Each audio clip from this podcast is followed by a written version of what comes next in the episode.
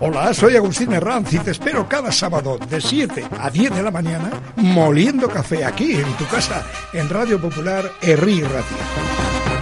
En, en, diversos ámbitos. Y entonces yo creo que él no lo veía como como un, como un trabajo, quiero decir, sino como una obligación personal, pero porque creía en, que debía hacerlo.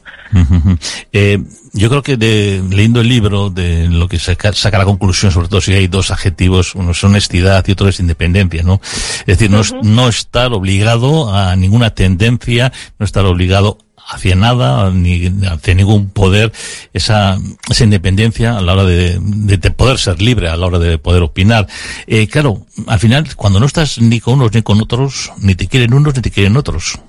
¿Cómo lo llevaba? Claro, porque te recibes tortas de un lado y del otro lado. Entonces, ¿cómo lo, cómo llevaba Mariano Ferrer esa situación? Imagino que sería difícil, ¿no?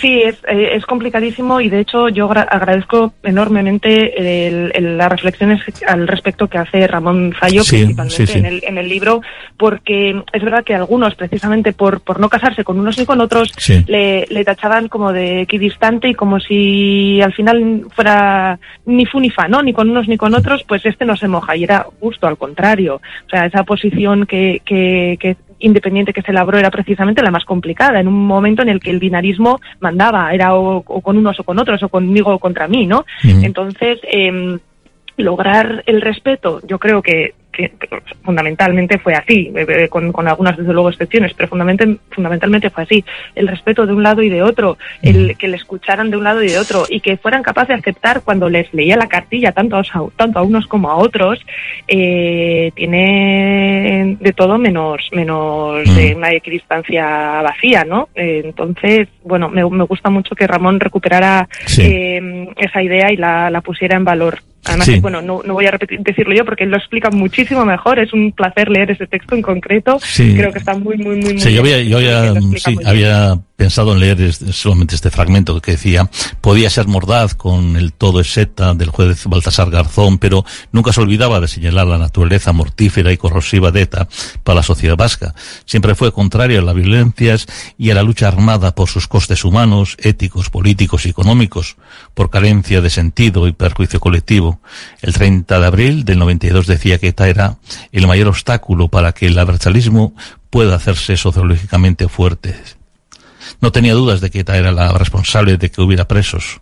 Le reprochaba que utilizara demagógicamente los derechos humanos al exigir los suyos sin sentirse obligada por los ajenos, o al señalar que era inaceptable que comerciara con la vida del funcionario de prisiones José Antonio Ortega Lara, que estuvo 532 días encerrado en un zulo hasta ser encontrado por la Guardia Civil el 1 de julio del 97. Pero dicho esto, también decía que la reclamación de otra política penitenciaria penitenciaria era justa, ya la pidiera Agamenón o su porquero, sin que viniera a cuenta como respuesta al cruel secuestro de Ortega Lara, el apoyo que el ministro Veloc pidió a, a, su política penitenciaria, puramente continuista de la política de dispersión y alejamiento instaurada ocho años antes como línea oficial espetaba de Rebatasuna ser pregonero de la lógica militar cuando en ocasión eh, del asesinato del abogado socialista Donostia Fernando Mujica Rebatasuna hizo una declaración responsabilizando al Estado de su muerte.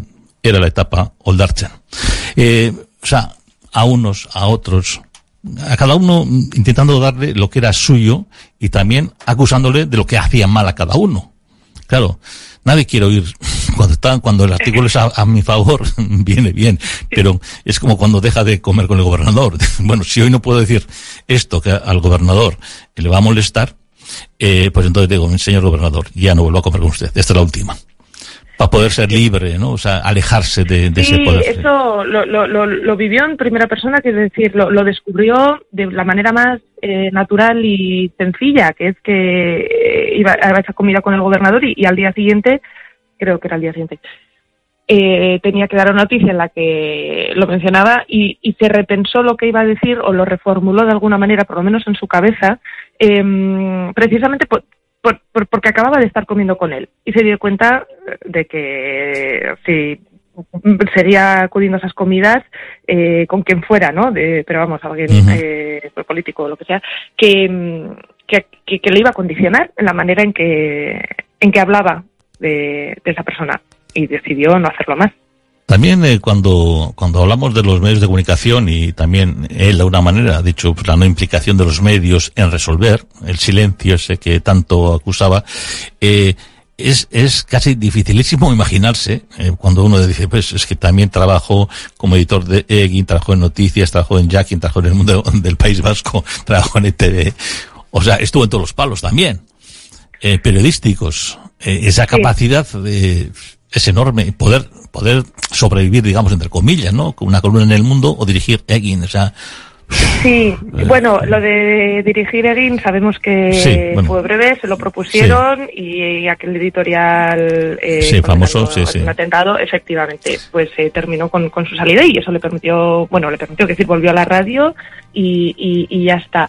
Em, siguió con ello, compaginó durante un tiempo también eh, como su trabajo como jefe de opinión en, en el mundo, eh, entonces realmente se pegaba unas jornadas maratonianas y, y hay que también tener en cuenta que Mariano dedicaba mucho tiempo a su trabajo individual, solitario, algo que también se menciona en el libro, pero que es que es fundamental. O sea, todas estas em, ideas que condensaba en un artículo o en un comentario de, radio eh, eran el fruto de horas y horas de trabajo, de lectura y, de análisis. Eh, también fue profesor eh, y además sé, que sé que muy querido, digamos, por, los alumnos y, por otros compañeros profesores. Eh, es, a ver, eh, Mariano era un periodista mm, eh, realmente bueno en su en su trabajo, pero es que era una persona con una inteligencia y una capacidad de trabajo descomunal. entonces era eso lo que yo creo que le permitía tocar todos los palos y, y hacerlo bien. Eh, yo, perdona. Sí, sí, sí, Eh, a mí me parece más eh, encomiable, digamos, la, toda la parte de mantener un programa de radio como fue el kiosco de la Rosí en antena durante prácticamente 35 años, Con, con esos horarios, con esas horas, esa capacidad, como digo, de, de, de, de, improvisación y de trabajo entrelazadas. En Ramón Zayo hace referencia a, a, sus textos escritos, a sus columnismos, a su columnismo como quizá la, la parte en la que exhibió más su capacidad eh, como periodista. Bueno, pues ahí a cada uno le queda un poco la, parte o, la mm, el, alorra, ¿no? La, la, alorra, o sea, esa parte de trabajo en la que en la que identificaba más a, Mariano como que dominaba. Sí, él afirma que Mariano fue más de pensamiento que de ideología desde el punto de vista de, desde el rol del periodista político comprometido que es lo que era también de alguna manera, un, periodista pero comprometido, comprometido con la verdad, con la libertad y luego y con la sociedad. y con la sociedad y claro por ejemplo lo de las sillas del boulevard eh, eh, todo ese tipo de acciones por ejemplo el aparte de, estar al público con tu voz por otra parte también estar físicamente en, en acciones en actividades eso imagino que también quemaría mucho porque es estar continuamente en la brecha de alguna manera bueno, cerca pues, la brecha. Pues, pues sí, pero como decía al principio cuando mencionaba lo que decía Carlos Ordóñez, eso de que Mariano era teoría y práctica, es que es que era así. Quiero decir, él no podía mm, hablar sobre algo y luego no actuar de la de la misma manera. Em, entonces, el, las cuestiones eh, políticas, éticas sobre las que hablaba le implicaban de forma personal y entonces acudía, se mojaba, participaba, eh, hablaba, moderaba, mm, eh, preguntaba, se interesaba, eh, escuchaba. Entonces, esa, esa, esa era una parte fundamental que quemaba en el sentido, pues sí, de que lógicamente le tienes que dedicar tiempo, pero también le nutría. Es decir, ese contacto eh, que le hacía aprender, que le hacía estar en contacto, como digo, directo con, con, con la sociedad y, y, entender qué está ocurriendo, no desde el altavoz, no solo desde su cabina y, y su micrófono, sino desde, desde, desde la calle. Eso era fundamental. Oye, no sé si me podrás eh, explicar una, una cosa que me ha quedado un poquito así eh, leyendo el libro, porque claro, cuando habla de la valoración de la, de la independencia de los periodistas, habla de mantener una distancia con el poder, pero que no tenía, o sea, acudir a, la rueda de prensa, o sea, no acudir a la rueda de prensa. me ha quedado ahí como diciendo, bueno, no, a ver, tú explícamelo un poquito, porque claro, te quedas así como un poco chof, ¿no? Dices, a ver, Bueno, al final las ruedas de prensa, eh, Mariano veía que, que, estaban, pues bueno, muy preparadas para, para contar esa parte de, lo que se quiere decir y, ya está. Y imagínate si, si con esas ruedas de prensa que, se estilan ahora, en las que no, ni siquiera se admiten preguntas. Claro, claro, es así, pero quiero que cuando los periodistas son los que realmente preguntan y no se ves una, no sé, a unos americanos con el presidente diciéndole, obviamente, unas preguntas muy difíciles y poniéndoles en solfa, o, al propio Putin, no sé, ves que la labor periodística a veces en esas ruedas de prensa es, es importantísima para poner eso en cuestión o, o apretarle de alguna manera ¿no? Al, personaje político. No sé, no, que pues decía que, que, no sé, cuando leí, pues me chocó un poco, se dijo, que no era la rueda de prensa, digo, no sé, te da una razón. No, no, no, no era, no era tanto que, que, que, denostara la rueda de prensa en sí, misma, sino quizá el formato con, con el que, con, el que ocurría, ¿no?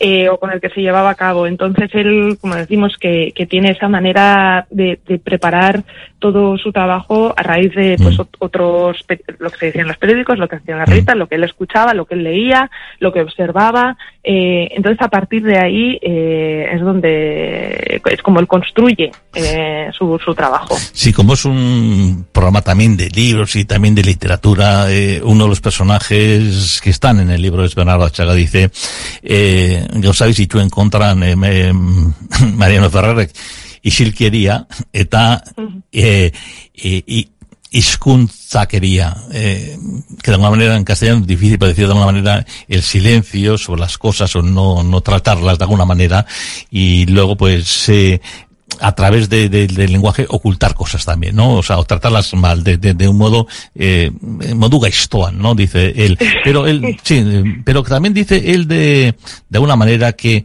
él era una persona singular. Me ha gustado mucho el término, ¿no? Una, Mariano eh, era una persona singular, su voz, la neutralidad y la búsqueda de la veracidad, entre otras razones, ¿no? Para ser singular. Tú también lo tenías así. Eh, ¿Te parece? Es que a mí me ha llamado la atención. Me ha parecido una manera buena de, de, definir a una persona independiente, honesta, singular, porque no hay no hay mucho de eso en la sociedad quizás. Sí, bueno, yo creo que, a ver, eh, todos somos singulares de alguna manera o en algún aspecto, pero es verdad que eh, Mariano al final tenía un conjunto de características podemos decir quizá poco común en su, en su manera de ser esa eh, que esa forma de trabajar y esa forma de ser eh, que quizá bueno pues pues pues fue una combinación eh, acertada en una época concreta en la que él pudo trabajar de, de esa forma. Entonces como un conjunto de características que, que llevan a, a, a, a a reconocer a Mariano como una persona singular. Yo mm. puedo entenderlo y puedo compartirlo, pero bueno, como singular es una palabra también que, que según mm. quien la diga o como la diga, eh, puede tener quizá otras connotaciones, pero tal y como lo formula Bernardo Chaga, desde luego no, no, puedo más que eh, mm. estar de acuerdo con él, claro que sí. También me ha gustado mucho también, eh, también la, imagen o la, mirada de, de, de Manuel Murúa Oría, que también yo creo que es alguien que ha, conocido profundamente y siempre habla de él como alguien que la diversidad de acercamientos a los hechos sociales, el contraste de distintas posiciones ideológicas, que planteaba distintos puntos de vista, aspirando a conocer la verdad, siendo crítico con el periodismo de agencia, que buscaba siempre una información veraz, honesta, una orientación hacia la instrucción, responsabilidad de la audiencia, bueno, considerar a sus lectores como ciudadanos activos y no como meros receptores o receptáculos, ¿no? Invitaba al lector a prepararse para detectar las informaciones falsas, desarrollar un espíritu crítico frente a los intentos de manipulación. Eh, gente que ha conocido también en profundidad a, a, Mariano Ferrer. También creo que hay un, para, para los estudiantes, eh, un, un, proyecto que se ha llevado a cabo, ¿no? Para, para, para poder dar también a los jóvenes y que, que vean un poco la, ese legado de, de, de Mariano Ferrer, ¿no? Ferrer, Fusi, pues Garmendia, hay un, hay un triunvirato ahí de, de trabajo. Sí, sí, es que al final, eh, eh, si nos ponemos a, extraer eh, esos adjetivos que se le ponen a la manera de trabajar de Mariano, de trabajar el periodismo, de entenderlo y de practicarlo, pues viene a ser como un pequeño tratado de buenas prácticas, ¿no? Periodísticas. entonces, nos pareció que, podía ser un, contenido muy aprovechable, muy rico para, para quienes están estudiando periodismo actualmente y se ejercerlo próximamente. Así que Sí, eh, bueno, eh, también de, alguna manera, eh, dentro de las cosas que, que decía eh, Zallo, quería decir también que también podía ser mordaz él.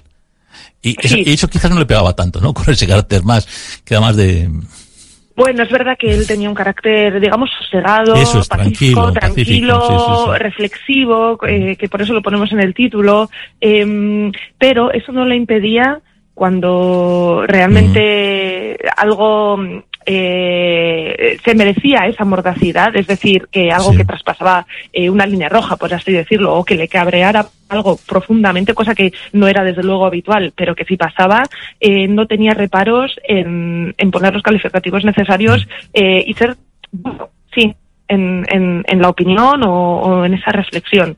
Pero bueno, eh, solo cuando cuando realmente fuera necesario, tengo que decirlo. ¿Crees que no sé, viendo todas esas conferencias de paz, todo lo que se llegó a conseguir después de miles y miles de, de, de caminos eh, andados, ¿no? Que van, también se hablan en este libro.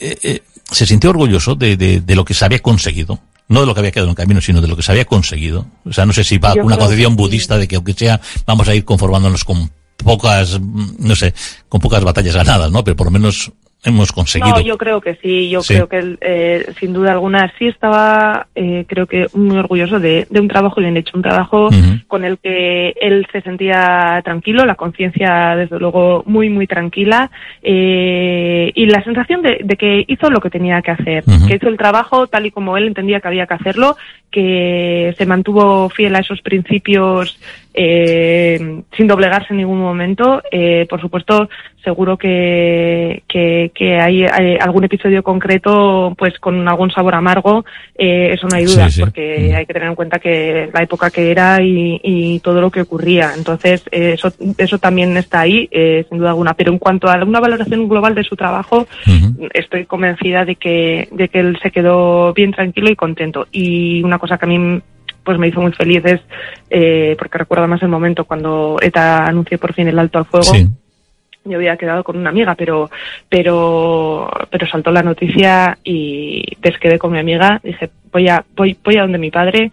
Quiero estar en este momento porque, y ver cómo reaccionaba. O sea, yo, yo recuerdo eso porque en fin, tantos años eh, dedicados a, a, a, tender puentes en, mm. en, en este mundo tan, tan, tan separado de unos y otros, era yo creo que uf, un momento de enorme satisfacción, tranquilidad y, y, y felicidad y, y, bueno, que él pudiera ver eso, que terminó, pues, mm. pues yo me parece que también fue fundamental y que los que trabajamos con escritores y con personajes famosos eh, vemos que uno de los grandes problemas es el ego. Y en cambio en caso de Mariano Ferrer es todo lo contrario. Y sigue siendo toda la vida humilde y sin querer eh, arrobarse nada ni... No sé, esa... Yo creo que tiene mucho que ver con el hecho de haber nacido en una familia muy numerosa, en la época de posguerra, en haber tenido esa educación eh, en el ámbito de los jesuitas, que al final pues también son, son muy austeros, ¿no? eh, entonces, bueno, él, eh, en fin, si se compraba una chaqueta no era porque mi madre insistía en que la anterior ya estaba para, para cambiar, ¿no? Y que no podía salir así en la tele. Eh, pero eh, él, por así decirlo, no, no veía la, la necesidad porque se conformaba con, con poco, eh, lo cual no quitaba para que disfrutara con, no sé, con, con la ópera, con la música o, mm. o, con una buena comida, ¿no? Pero, pero mm, es verdad que era una persona en eso muy sencilla, algo que se, que es que se notó en, en a cualquiera que lo conociese, eh, pues en todo lo que, lo que él hacía, ¿no? eh, sí, una persona Bueno, pues Mariano Ferrer, el periodismo reflexivo kazetaritza eta kompromisua ere inargitaletxea. Ba, Ester, e, bueno, ba, zorionak eta batez ere, ba, suerte handia izan dozu, olako aita bat izateaz, eta gure gizarteak ere suerte handia izan dago olako komunikatzaia handi bat izateaz, eta gure, ba, gure geuretasun horrek ere, eta gure herriak ere, ba, olako bitartekaritza eta subgila handi bat izateaz, plazer bat izan da, eta ba, danan izanean, ba, familiari eskartu behar zaio, ba, olako pertsoniak izan ditulako. Mila esker eta beti arte, Ester eta Ferrer, mila esker, musio hondi bet, agur, agur. Eskerrik asko, bai. beste bat, agur.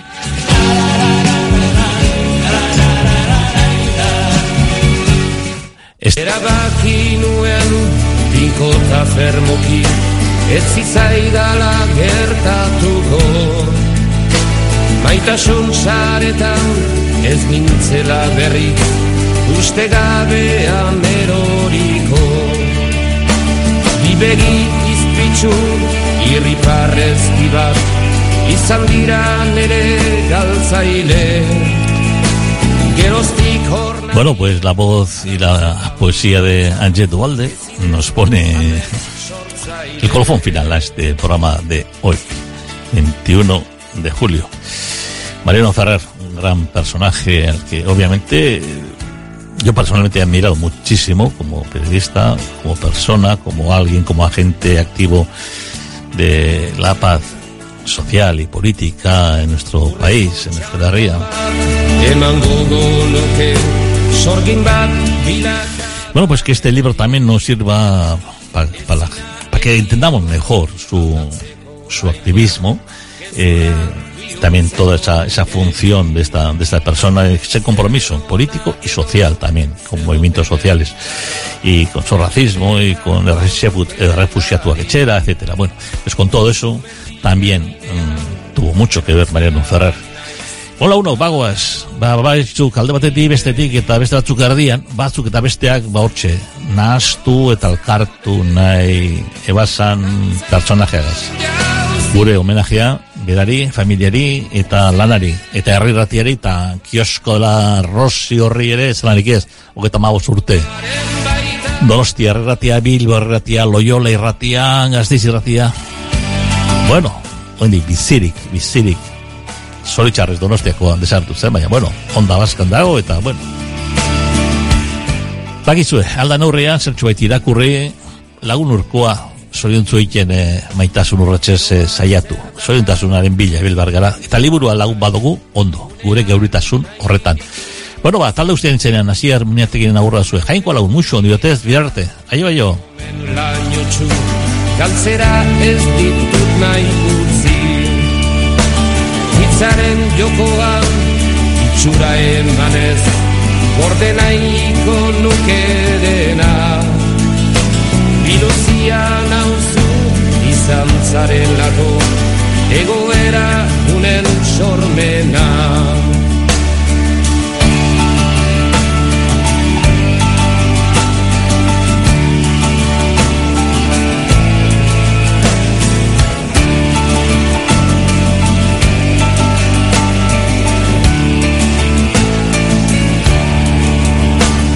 Erabaki nuen Inkota fermuki Ez zitzaidala gertatuko.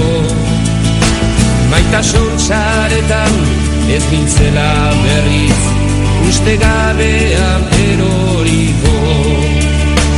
Ni begi izpitzu Irriparrez dibat Izan dira nere galtzaile.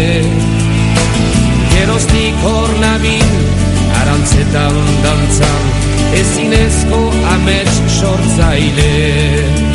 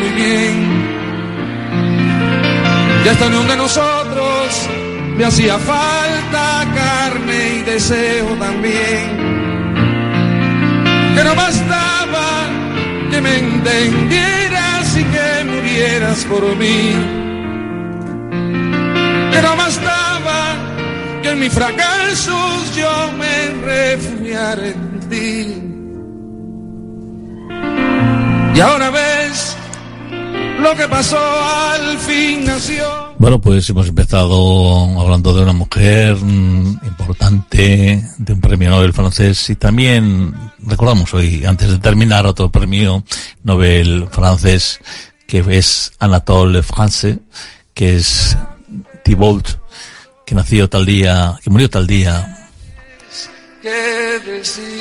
como hoy, en 1924, que fue concedido el premio Nobel de Literatura en 1921.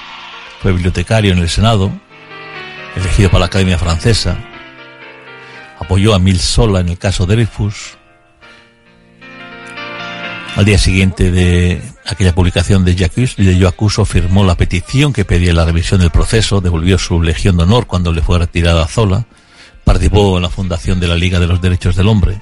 También se comprometió en las causas de la separación de la Iglesia y el Estado, los derechos sindicales y contra los presidios militares, colaborador del diario La Humanité, tomó partido en el 19 contra el Tratado de Versalles, contra una paz injusta que publicó La Humanité, se presentó a diputado en las elecciones legislativas en el 14, cercano a la SFIO, a la sección francesa internacional obrera, que sería luego en el futuro el Partido Socialista francés, estuvo cerca del Partido Comunista francés también, aunque más adelante se mostró crítico. Como decimos, en 1921 recibió el Premio Nobel de Literatura por el conjunto de su obra. Al año siguiente, toda su producción literaria recibía la condena de la Santa Sede, siendo incluida en el índice de libros prohibidos de la Iglesia Católica mediante decreto del Santo Oficio de 1922. Tras el 24 de mayo del, del 24, en su mm, octogésimo, eh, cuando cumplió 80 años, eh, cumpleaños, al día siguiente de la victoria de la izquierda asistió a una manifestación pública en honor en el Palacio del Trocadero en su honor, era la manifestación. De su padre heredó el interés por la Revolución Francesa. La familia era propietaria de una librería que vendía tanto libros como panfletos y otros materiales editados durante la Revolución. De ahí el joven Anatole sacó parte de sus ideas, de sus primeras lecturas. Años más tarde, en 1912, publicaría una novela acerca del periodo del terror por la de la citada Revolución. Los dioses tienen sed. Falleció en 1924, tal día como hoy, fue padre también del escritor Noel Franz.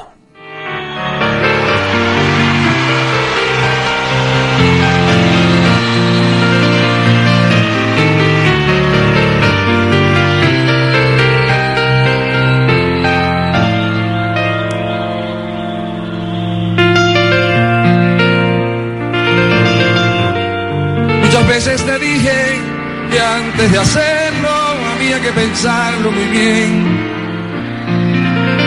y hasta unión de nosotros le hacía falta carne y deseo también.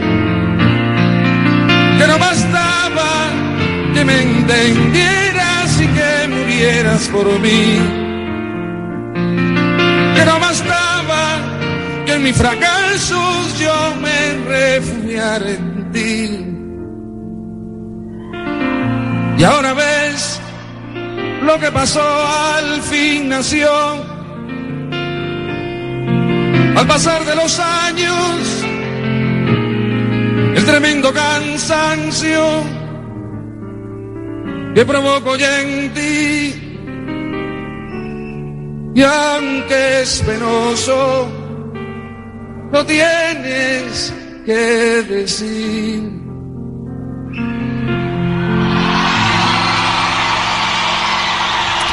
Pablo Milanés y, como no, pues como siempre, esa dulzura poética que nos acompaña, esas historias que relatan esas canciones.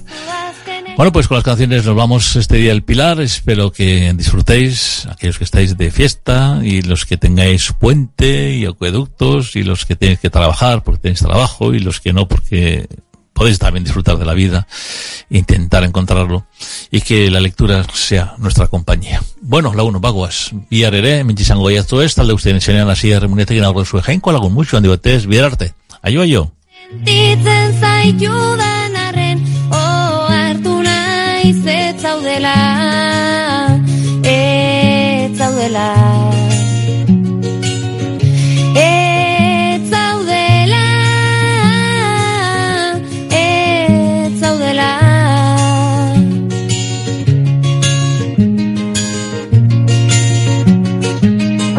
Esperantzari utze zaiozulan natzen azia, desioa bilakatu ilusio itxia Maitasuna izan daiteke min gotxkarratza gazia. Oroitzapen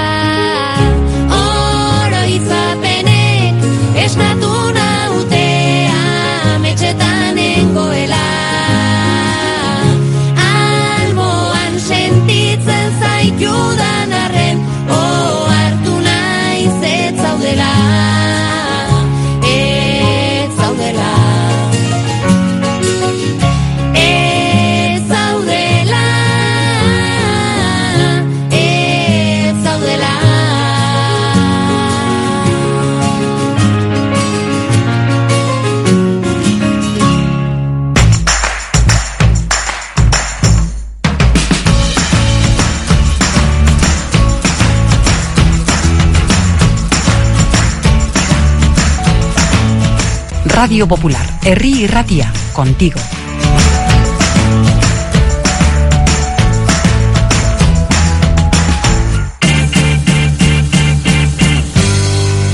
En Radio Popular, Herri y Ratia, cántese quien pueda.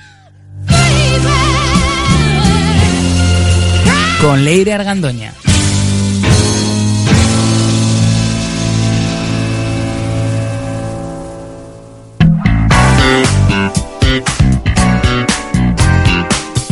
El historial artístico de Damon Albarn es de los de dar envidia, la verdad. Ha hecho de todo en el mundo de la música. Ha estudiado piano, guitarra, violín, triángulo y tubófono xilofónico cromático. Que vale, yo tampoco sé lo que es, pero él sí, ¿eh? ¿Y de quién estamos hablando ahora? Pues eso, de Damon Albarn. Pues él sí sabe.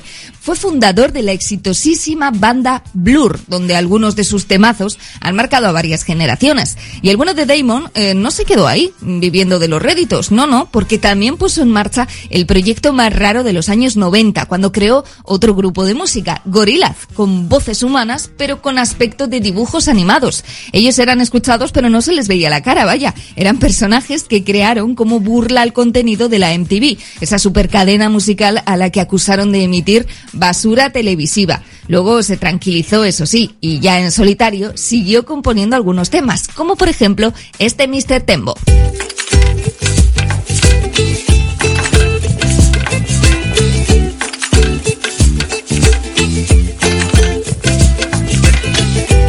Chile, in Chile, can I sing with you? About Mr. Tembo and what he's got to do.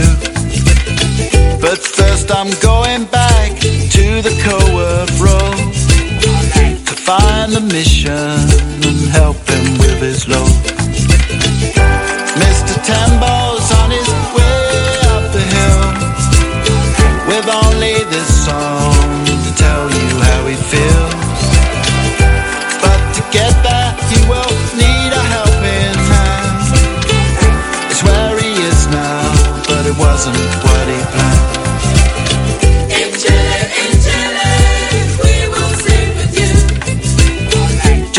the TV in Mr. Tembo's room. Of the emphatic night, he checked in on his own.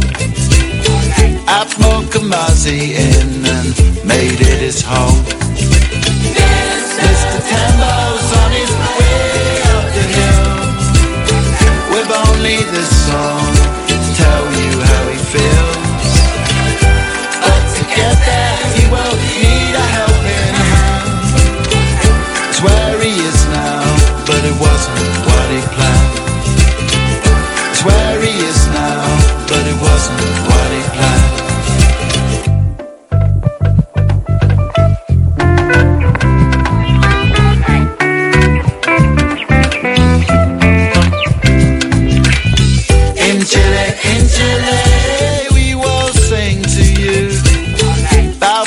And what he's going through. Gets up early while you are still in bed. Mr. Tembo, great blanket by his head.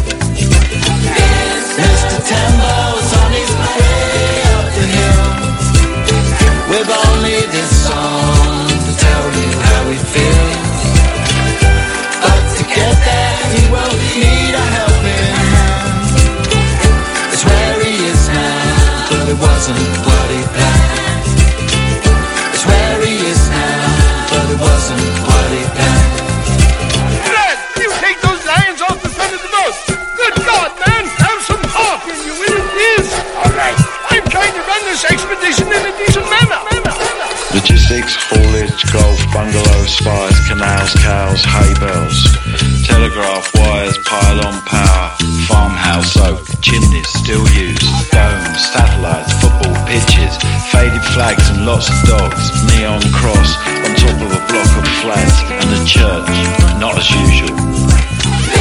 Mr. Tembo's on his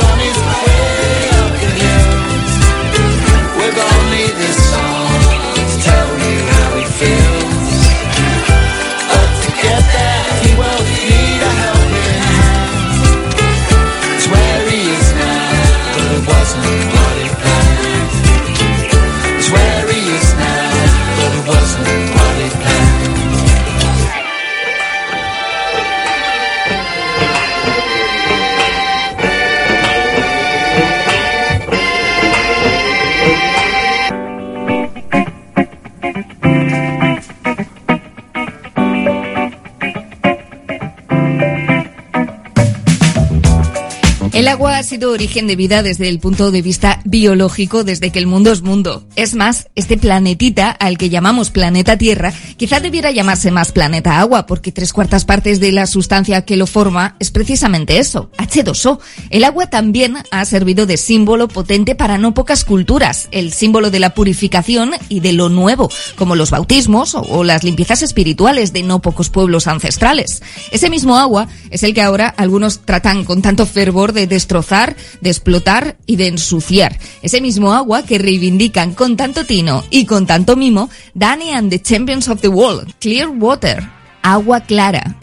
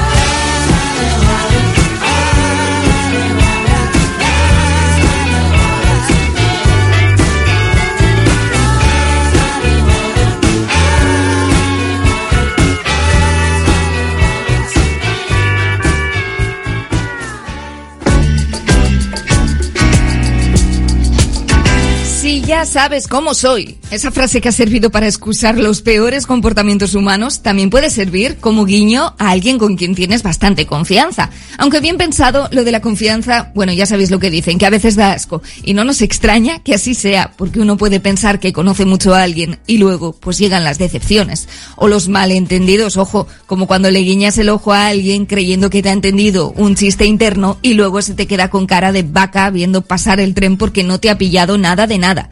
Los mensajes, cuanto más claros, mejor. Y si no puede ser, bueno, pues al menos que suenen tan bonitos como los que lanza The Tease en esta canción. Dice que nos conoce tan bien como nosotros a ellos. ¿Y quién va a discutirles cantando tan bien? I know you know me. As the days and the nights are falling, I'm the voice that is always calling. You know who I am,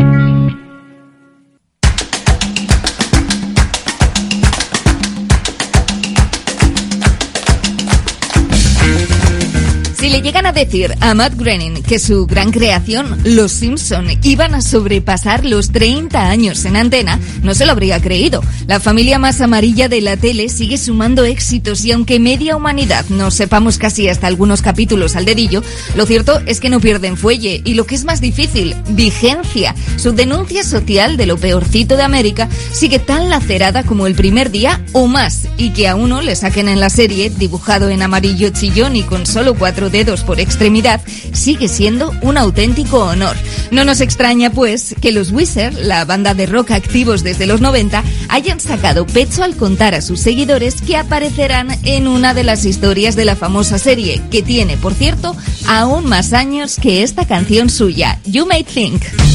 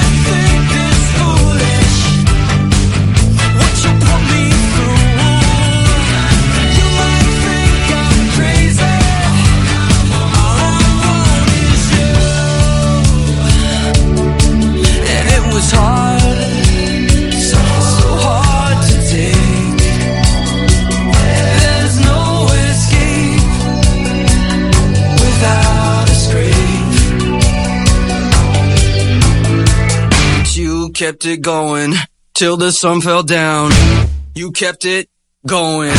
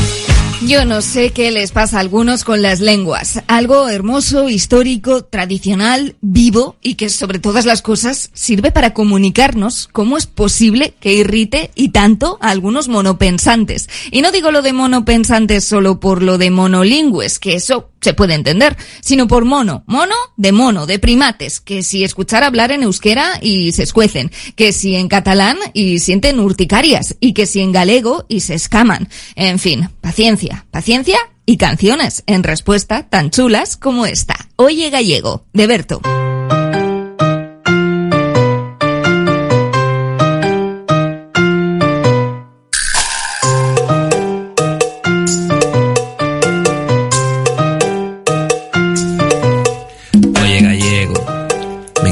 tierra es todo tan verde, oye gallego. Me encantan el pulpo y los percebes, oye gallego. Sois todos muy majos, un poco cerrados, pero gareños. Oye gallego, oye gallego. Me encanta tu idioma, es tan riquiño, oye gallego. Habláis como cantando, ¿no? Sois tan riquiños. Oye gallego. Me encantan los temas, pero es una pena que estén en gallego. Oye gallego. Mira que verde no hay nada igual, aunque es un poco putada el tiempo, ¿no? Con tanta lluvia no podría aguantar, quizás por eso sois menos abiertos, ¿no? Vuestro marisco me flipa y tal, este verano estuve en San Genjo y la retranca esa como va, es como sarcasmo, no sé si lo entiendo. Oye gallego, me encantan las playas, las rías bajas, oye gallego, me encantan las gaitas, las mariscadas, oye gallego, traduce las letras que estás en España, oye gallego, oye gallego. Oye gallego, vuestras mareas no las entiendo. Oye gallego, en castellano que no te entiendo. Oye gallego, se dice sanjenjo, no lo comprendo. Oye gallego, ponte muiños, es un invento. Te lo digo yo que soy español. Te voy a dar un par de clases, el nacionalismo se lo invento. Eso de que soy diferente de base, el castellano es lo mejor. Muchos más millones de hablantes, el gallego es puto peor un dialecto sin mucho chance. Ay, ay, ay, eh. Canto teño que estar vivo. Ay, ay, ay, eh. Para que los sitios donde vivo me dejen tranquilo. Ay, ay, ay, eh. Canto teño que estar vivo. Ay, ay, ay, eh. Para que los sitios donde vivo me dejen tranquilo. Ay, ay, ay, eh. Canto teño que estar vivo. Ay, ay, ay, eh. Los sitios donde vivo me dejen tranquilo. Ay, ay, ay, eh.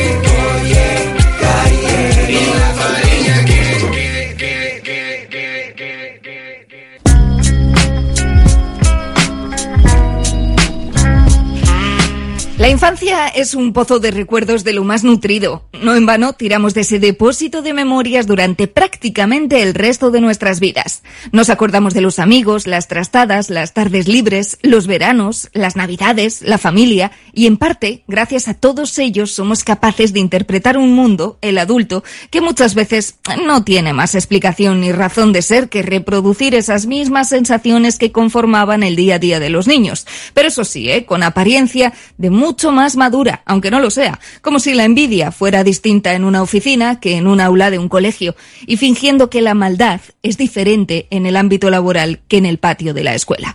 Qué ilusos pensar que hemos cambiado tanto. Qué ingenuos creer que no somos, como cantan los chicos de Arcade Fire, los mismos niños que éramos en los suburbios. De suburbs.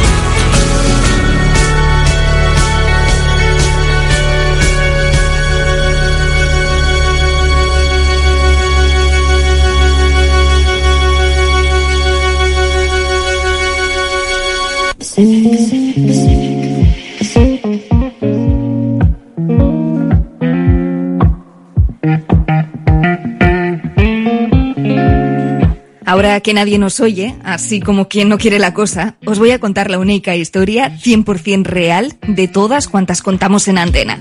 La de la representante de la artista francesa Yelle, que por cierto tiene por nombre auténtico Julie Boudet, pero es más conocida por su apodo, Yelle, el acrónimo, por cierto, de You Enjoy Life, tú disfrutas la vida.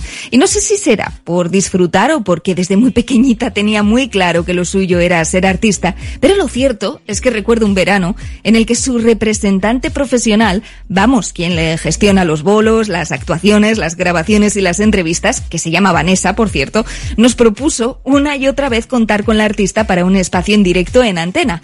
Nosotras, encantadas, conocer artistas jóvenes y talentosas siempre nos parece buena idea, pero claro, al no hablar castellano, solo francés, pues nos parecía un poquito complicado gestionar su participación. Así que con pena nos quedamos sin conocer a la insistente, simpática y talentosa Yele, que quería, al parecer, conocernos en persona. Y quién sabe, y ahora esto sí que me lo invento un poco, haya convertido nuestra amistad truncada en tema para uno de sus grandes éxitos. Je veux te voir, te quiero ver, Yele.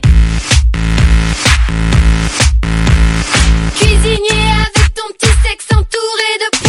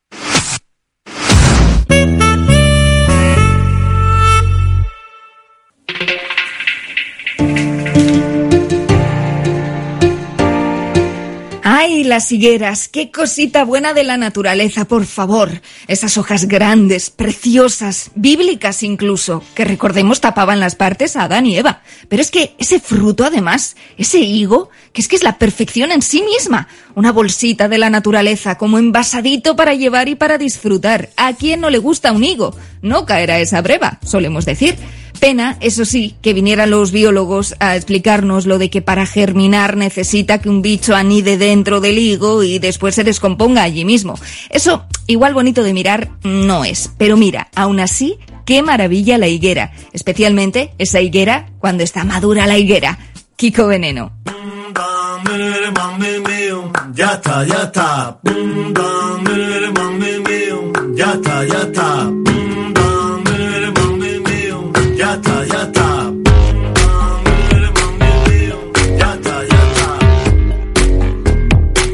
Ya está madura la higuera. Desde allá monte a Carbonera. Eso quiere decir que el verano ya está aquí. Que viva el número fi. Que viva el número fi. Ya está madura la higuera. Desde Cádiz a Gerona. La semillita se asoma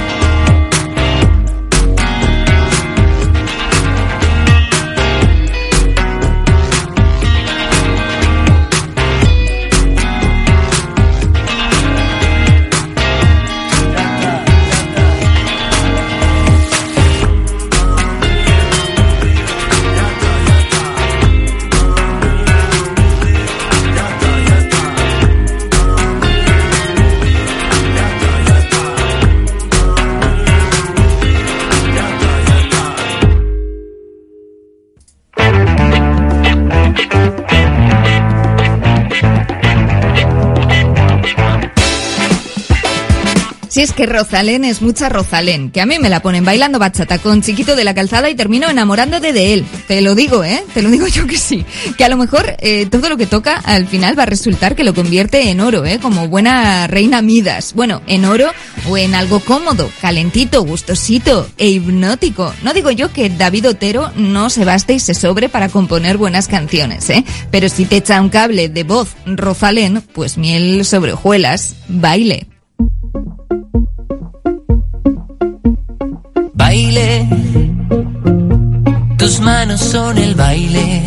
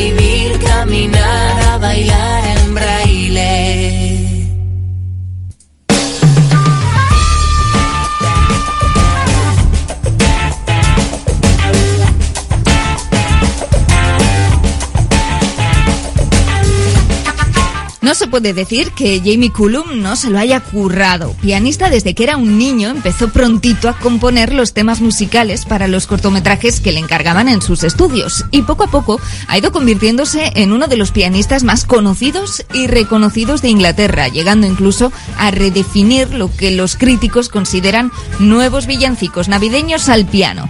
Ahora bien, quizá eh, lo que le pide en esta, una de sus más conocidas canciones, yo creo que es demasiado, ¿eh? una línea roja, una red flag de aviso en toda relación amorosa. Que no te rindas conmigo. Anda ya, eso no sé bien a quién se lo pide, pero está mal pedido, ¿eh? ¿Y por qué no nos vamos a rendir? ¿Qué eres, Jamie? ¿Un super reto a lograr? ¿Una perita en dulce por la que trepar al árbol? ¿Un cubo de Rubik que descifrar? ¿Una escape room con final con premio que tengo que conseguir? Me rendiré si me place. Anda, este. Tú al piano, que estás mejor cantando. Well, I struggle for perfection.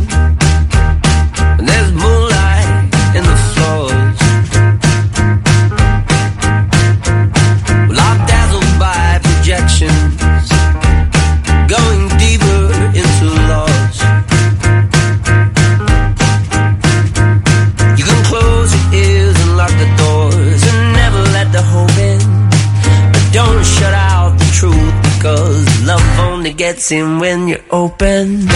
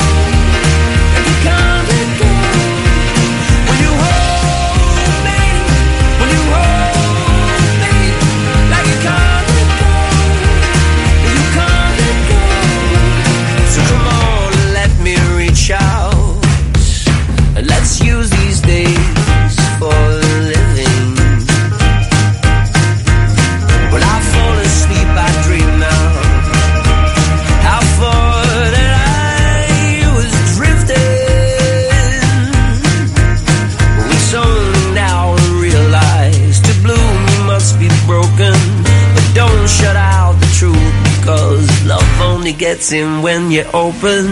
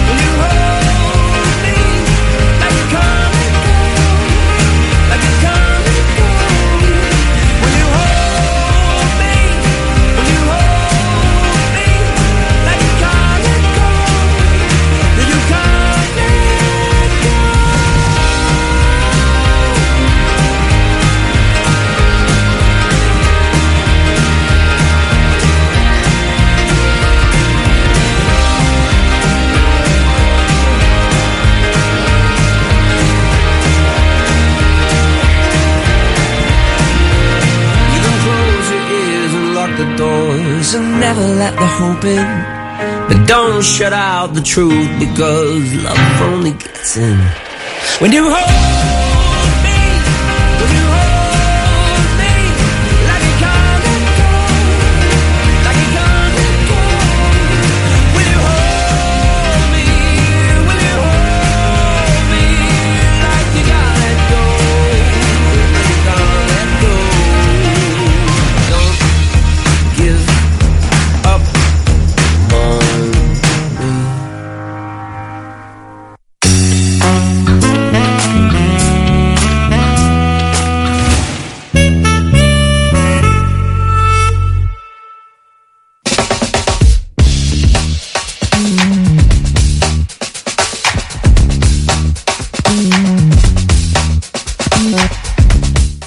Lo que son los prejuicios. Oye, Miki Núñez es uno de esos jóvenes que tras participar en un reality musical terminó representando a España en Eurovisión, nada menos. Luego siguió cantando, estaría bueno, ¿eh? Pero muchos creyeron que igual eh, se le había subido un poquito a la cabeza tanto empacho de éxito y que a lo mejor estaba más crecidito que la ría en el Orrieta los días de mareas vivas. Pero como digo, todo prejuicios. Estuvo por aquí hace un tiempo y pocas veces hemos visto a un chaval tan majo, tan risueño, simpático y además sin sentido del ridículo, ¿eh? Se puso así a las bravas a cantar el himno del Athletic, inventándose la letra en euskera, pues según le iba viniendo. Vaya, Majo Miki, celébrate, tú que puedes.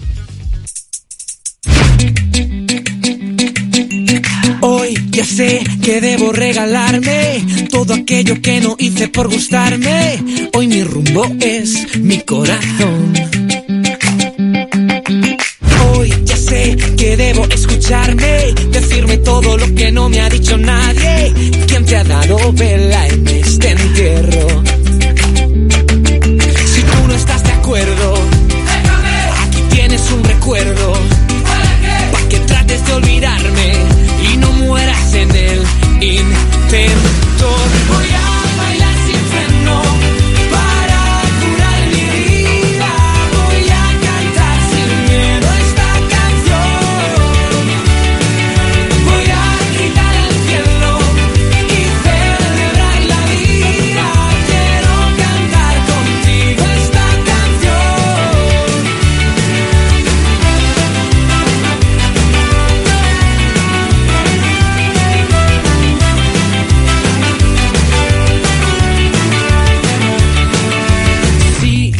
Que no soy don perfecto, pero tampoco hemos venido a esto.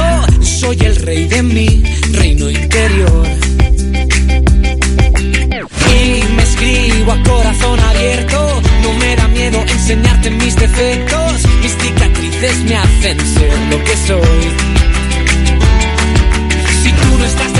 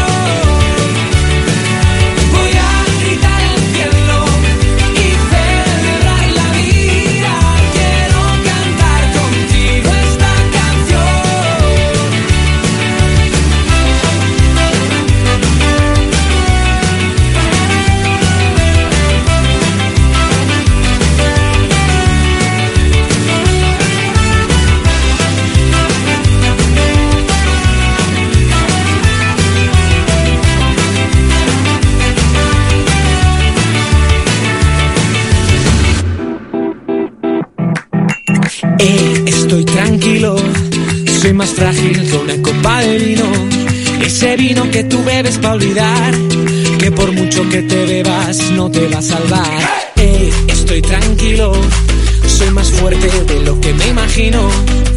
Trae esa copa para brindar y que sea solo para celebrar. Voy a bailar sin freno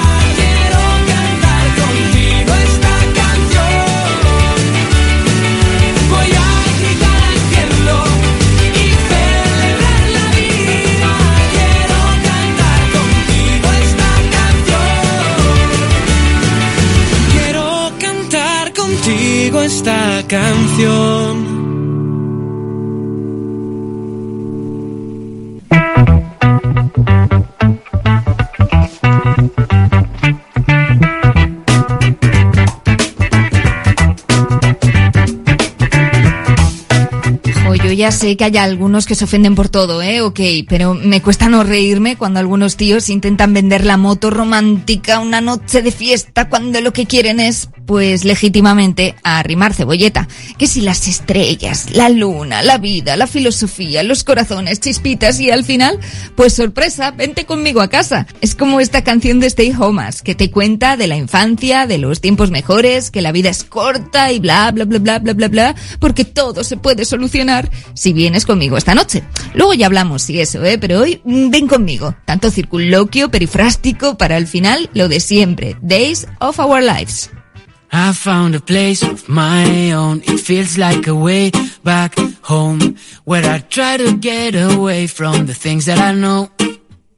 And I want to share that so the people I love can come and see how nothing really matters for too long. If you stay now, I won't let you go now, and we can live the days of our lives. Now, I won't let you go now, cause we can change the world if you stay with me tonight.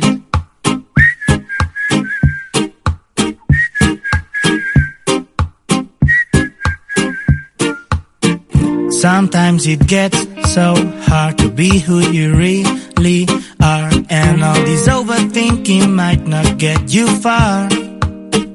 And it's getting late, I know. Maybe, maybe, maybe we should go. But let's just stay tonight and we can try to make it worth. Cause if you stay now, I won't let you go now. And we can live the days of our lives. So if you stay now, I won't let you go now. Cause we can change the world if you stay with me tonight.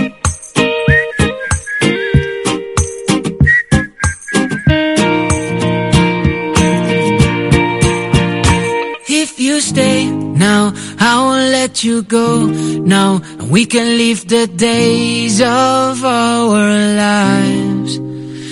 Cause if you stay now, I won't let you go now. And you can change the world if you stay with me tonight. I won't let you go. I won't let you go. I won't let you go if you stay with me tonight. I won't let you go. You go if you stay with me tonight.